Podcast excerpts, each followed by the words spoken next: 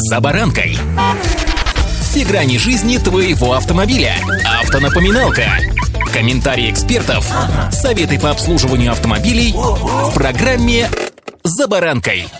Дилеры предупредили о повышении цен на автомобили после 1 октября. Что же будет? М? С вами «За баранкой» Александр Карпов. Здравствуйте. Автомобильные факты. Итак, в России с 1 октября меняются правила ввоза автомобилей по параллельному импорту. Теперь автомобили марок, официально представленных в нашей стране, можно будет купить только у официальных дилеров.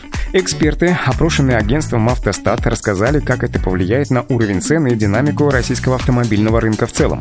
По словам руководителя отдела параллельного импорта сети дилерских центров «Прагматика» Андрея Чекурова, альтернативные поставщики автомобилей, конечно, будут переключаться на те марки и модели автомобилей, которые разрешены к ввозу, а значит не представлены официально в России. России. На первом этапе список автомобилей, которых коснется документ, будет ограничиваться машинами китайских марок. В целом же текущая ситуация глобально не повлияет на изменение рынка. Автомобили корейских, японских и европейских брендов будут завозиться на территорию нашей страны, но при этом интересы китайских брендов будут защищаться новыми правилами поставок. Эксперт высказал предположение, что спрос останется плюс-минус на текущем уровне. Другой вопрос, каким будет предложение? Очевидно, что цены на автомобили, не завозимые официально, вырастут. Но насколько прогнозировать вообще пока сложно. Понятно, что утилизационный сбор уже никуда не денется, и тем производителям, кто нацелен на серьезное и долгое присутствие на российском рынке, придется инвестировать еще в одобрение типа транспортного средства, а это вообще немалые деньги, которые точно лягут на плечи конечного потребителя. Но все будет зависеть от того, как быстро официальные поставки восполнят выпадение моделей не сертифицированных или не поставляемых в нашу страну по инициативе производителей. Вероятно, что те 15, ну может быть 20% рынка, которые заняты поставками по параллельному импорту практически полностью будут замещены официальными импортерами и российскими производителями.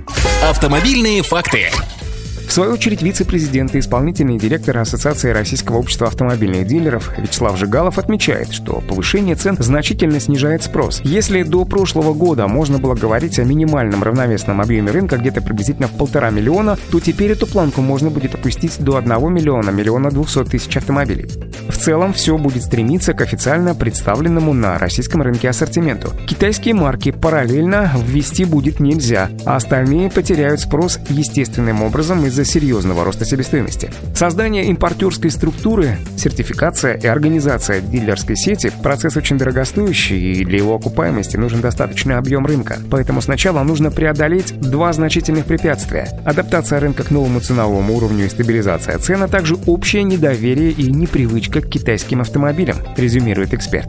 Кроме того, не стоит забывать, повторюсь еще раз, и об утилизационном сборе на легковые, легкие коммерческие и грузовые автомобили, а также автобусы, который проиндексирован уже с 1 августа. Ставка выросла в среднем от полутора до трех с половиной раз на легковые автомобили в зависимости от двигателя. При этом высоколокализованные автопроизводители, у которых заключен специальный инвестиционный контракт, имеют право на промышленные субсидии. В отрасли их принято считать компенсацией как раз утилизационного сбора. По данным автостата, за 8 месяцев текущего года в России было продано более 600 7 тысяч новых легковых автомобилей, что на 41% больше, чем за аналогичный период прошлого года. Вот такие изменения ждут нас с вами автомобилистов уже с 1 октября этого года. Удачи!